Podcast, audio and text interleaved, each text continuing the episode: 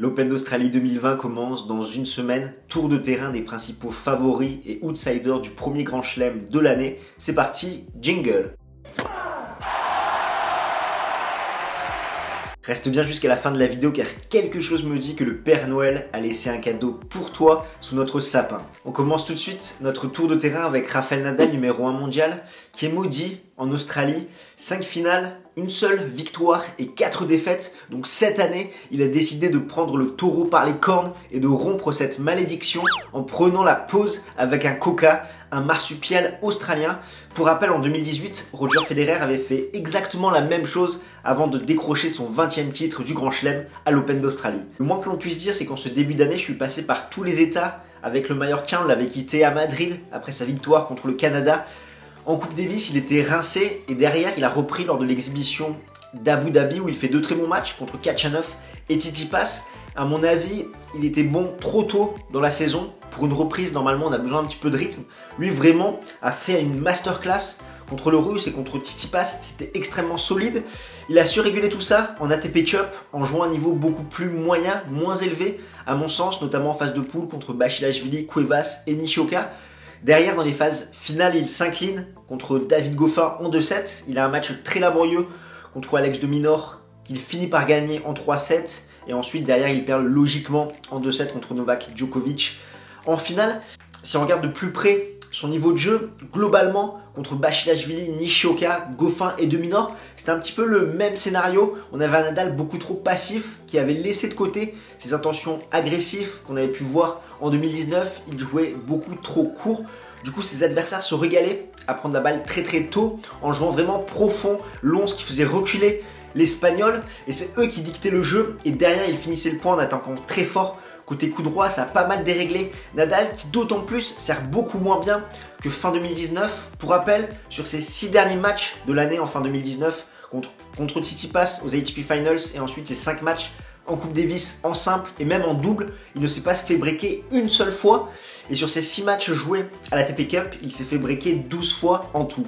Par contre, l'Espagnol termine sur une bonne note, avec certes cette défaite contre Novak Djokovic en 2-7, mais pour moi, c'était le match le plus intéressant entre les deux hommes sur dur depuis la finale de l'US Open 2013. En effet, Nadal est sur un bilan en sa défaveur de 12 à 2 contre Novak Djokovic sur dur depuis 2011. Pire encore, il ne l'a plus battu depuis sa finale à l'US Open 2013 sans lui prendre le moindre set. C'est vrai que dans le premier set, c'était un petit peu un remake de l'ensemble de leur confrontation sur dur depuis quelques temps. Un Novak Djokovic plutôt tranquille sur son deuxième et troisième coup de raquette, qui sert très bien, qui varie les zones, qui joue long et profond, qui fait reculer ainsi son adversaire, et Nadal qui est en difficulté derrière son deuxième et troisième coup de raquette, avec un Serbe qui relance à la perfection dans les jambes, Nadal qui court un petit peu derrière la balle, mais qui joue très très loin de sa ligne, donc il joue très court, et Djokovic qui dicte le jeu. Tout a changé dans ce second set avec un Nadal qui variait beaucoup plus, il a mieux servi, 80% de première balle, 81% de points marqués derrière. Il montait plus au filet, il s'est montré plus agressif, il utilisait également un petit peu son slice pour casser le rythme adverse et trouver enfin son long de ligne côté coup droit et côté revers. Donc certes, il s'incline en 2-7, mais je pense qu'il y a du positif à tirer quand même de cette rencontre, surtout qu'à sa décharge, Nadal a dû encaisser le voyage et le décalage entre Perth et Sydney. Je rappelle que les phases de qualification se jouaient à des villes différentes en Australie et que les phases finales se jouaient à Sydney, donc ça explique un petit peu son état de fatigue avancé. Néanmoins, l'Espagnol semble un petit peu rincé cette semaine en ATP Cup. Pourquoi? Tout simplement parce qu'il n'a pas fait de coupure à l'intersaison. Il a fini la Coupe Davis le 24 novembre. Il reprenait l'entraînement le 3 décembre. Il a eu 8 jours de pause. Mais 8 jours de vacances, c'est insuffisant. D'autant plus que ça représente un petit peu les, les jours qu'il y a entre l'ATP Cup et le début de l'Open d'Australie.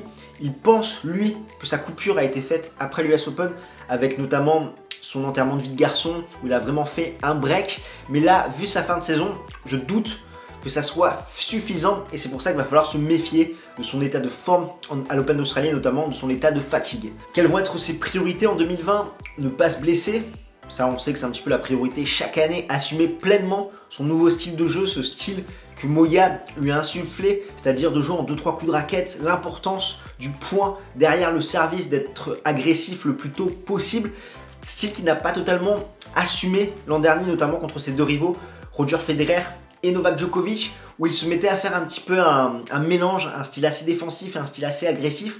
Et comme il ne jouait pas pleinement dans un seul de ces deux styles, bah finalement il était dominé sur les deux terrains. Et enfin, sa troisième priorité, ça va être vraiment avec son coup droit, de trouver un petit peu plus de longueur et de profondeur. On passe tout de suite au numéro 2 mondial, Novak Djokovic, qui finit sur un sans faute lors de cette ATP Cup.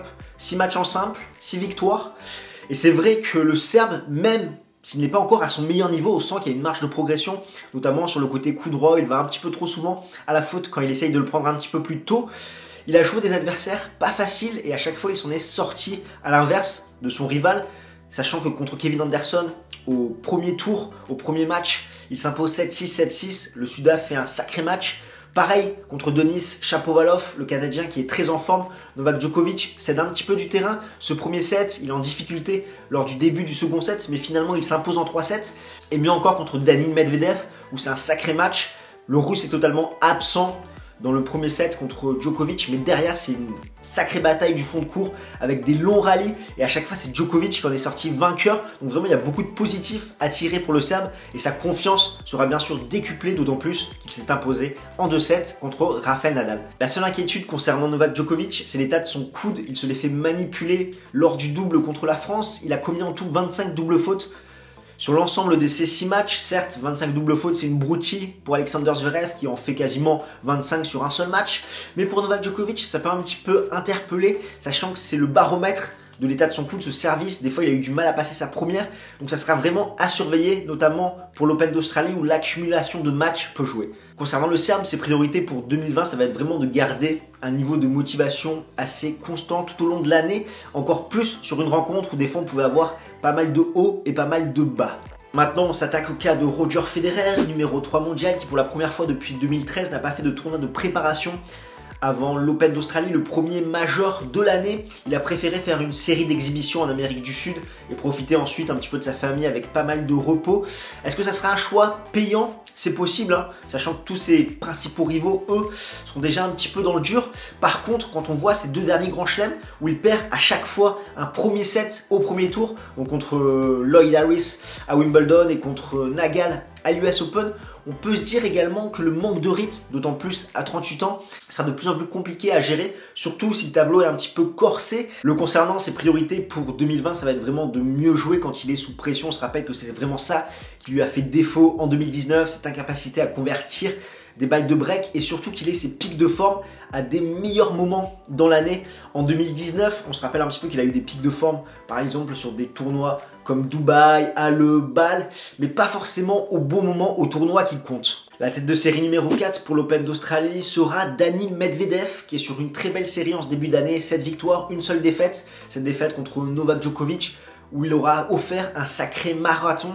Il semble un petit peu avoir retrouvé de ça, superbe, le russe, sachant qu'il avait fini l'année 2019 totalement rincé.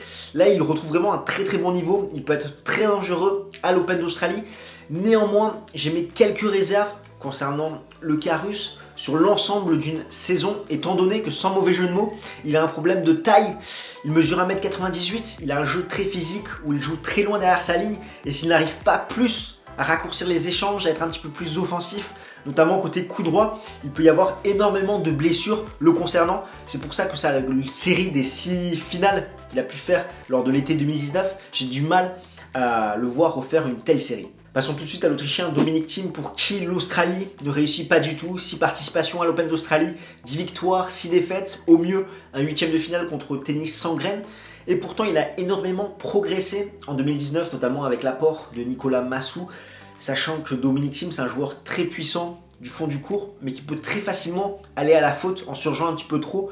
Donc il fallait vraiment canaliser tout ça, ce que parfaitement fait le, Chilien, en lui faisant prendre beaucoup moins de risques, avec une marge de sécurité plus importante. Il sert un petit peu mieux. Ses retours, notamment côté revers, sont bien plus gênants son adversaire, il utilise un petit peu plus le slice.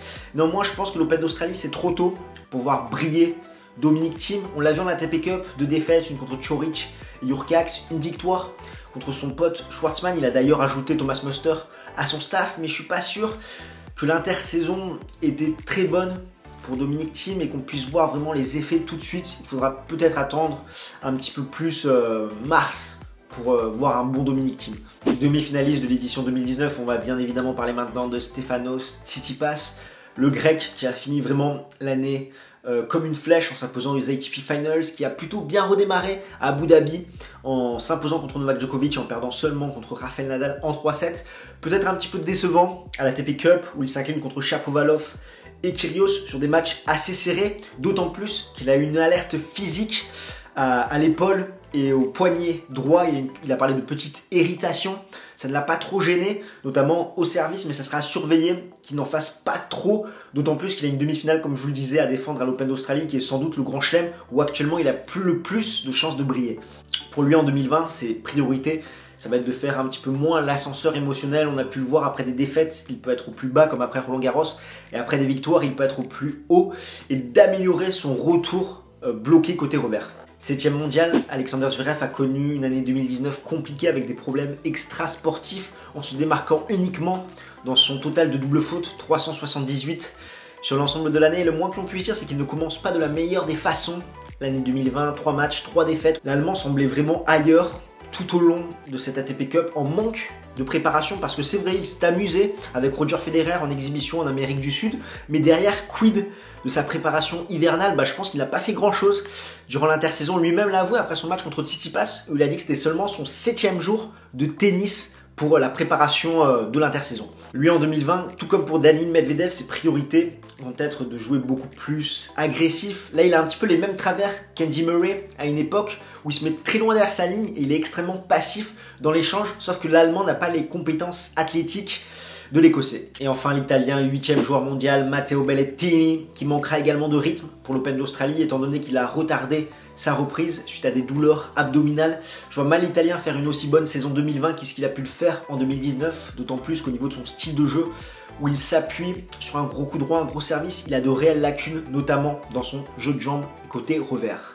Suite à cette première semaine de compétition, on peut noter déjà le nom de quelques coupeurs de tête pour l'Open d'Australie. Au niveau des 32 têtes de série, on peut noter Shapovalov, Bautista Agut, qui lui a eu 6 victoires en 2 sets. Il a été breaké seulement 3 fois en 6 matchs. Cette semaine, Roublev, qui a été vainqueur à Doha, on peut d'ailleurs noter la belle perf de Corentin Moutet, qui a sorti Stan Wawrinka pour allier la finale du tournoi du Qatar en s'inclinant 2-7 contre le Russe. Et enfin, l'Australien Alex de Minor. Dans les non-têtes de série, il y a plusieurs joueurs qui ont pu faire une forte impression cette semaine. Je pense notamment à Jurkax, qui s'est imposé contre Chorich, Schwartzmann et Tim. Kevin Anderson, qui n'a plus joué depuis 6 mois, mais qui a vraiment cette envie-là. Il a le couteau entre les dents. Il a fait un sacré match contre Novak Djokovic et enfin Nishioka, le japonais qui a fait un très bon match contre Rafael Nadal. Au niveau des forfaits notables, pour l'Open d'Australie, on peut noter ceux de Pouille, Nishikori, Del Potro, Murray et Gasquet. Sachant que cette année, les conditions seront différentes à Melbourne. Je le rappelle, il y a pas mal d'incendies en ce moment en Australie ce qui fait que la qualité de l'air est dégradée. D'ailleurs, à un moment, on se demandait si on n'allait pas annuler l'Open d'Australie. Les organisateurs nous ont rassurés et nous ont dit qu'il serait maintenu en favorisant peut-être pour certains matchs quand ça devenait irrespirable des conditions indoor, sachant qu'ils ont trois cours couverts et huit cours en intérieur. Et les conditions de jeu sont également différentes, étant donné que cette année il y a un nouveau constructeur pour les cours, c'est Greenset Worldwide, qui a construit d'ailleurs les cours de Paris-Bercy et des ATP Finals. Ce sera exactement les mêmes conditions, sauf que là ça se jouera en extérieur. En définitive, bilan des courses, Novak Djokovic reste le grand favori pour l'Open d'Australie. Il a déjà acquis 7 titres. Là-bas, il a gagné tous ses matchs en simple à la TP Cup et la seule inquiétude, c'est l'état de son coude qu'il faudra surveiller. Derrière, on a Rafael Nadal en second favori, lui qui n'a qu'une seule victoire à Melbourne pour 5 finales et qui surtout n'aurait jamais réussi à faire deux finales de suite dans le premier majeur de l'année. Ce qui serait intéressant à regarder, c'est de savoir quelle préparation va payer celle sans véritable coupure de Novak Djokovic et Rafael Nadal, ou au contraire celle de Roger Federer d'arriver frais pour la première levée de Grand Chelem de l'année. Chose promise, chose due, voici le cadeau de Papa Noël, un coffret My Tennis Box. Je vais te présenter la box de Noël et derrière, tu auras l'occasion de gagner le coffret du mois prochain. Donc dedans, qu'est-ce qu'on retrouve? Ben, On retrouve ce t-shirt Dunlop que j'ai arboré durant l'ensemble de cette vidéo, un mug également tennis pour boire son café devant les matchs de l'Open d'Australie, un lot de 4 balles comme d'habitude. Ensuite, tu retrouves une boisson énergisante et dernière petite chose, des super grips Dunlop. Roulement de tambour, comment décrocher le coffret My Tennis Box du mois prochain C'est simple, il suffit que tu t'inscrives à la World Tennis League notre jeu 100% tennis, deux pronostics, tous les liens sont en description. Et sur les trois semaines qui arrivent, donc il y a l'ATP 250 d'Adélaïde ou d'Auckland et ensuite les deux semaines avec l'Open d'Australie, il faut que tu inscrives le plus de points possible. Celui qui aura inscrit le plus de points gagnera le coffret My Tennis Box du mois de février. Et si vous êtes à égalité, il y aura un tirage au sort pour départager tout ça. Donc voilà ce que vous pouvez dire pour cette première vidéo de l'année, une année qui s'annonce totalement dingue, que ce soit pour Games Talk ou pour le tennis.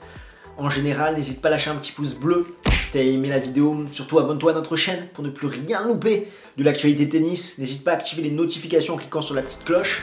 Tu peux nous suivre également sur les réseaux sociaux, que ce soit Discord, Facebook, Instagram ou Twitter. Et enfin, si tu as envie, tu peux nous soutenir en faisant un petit don sur Tipeee pour qu'on progresse de façon qualitative. Je te laisse avec ça, on se retrouve très très vite. Ciao ciao tout le monde.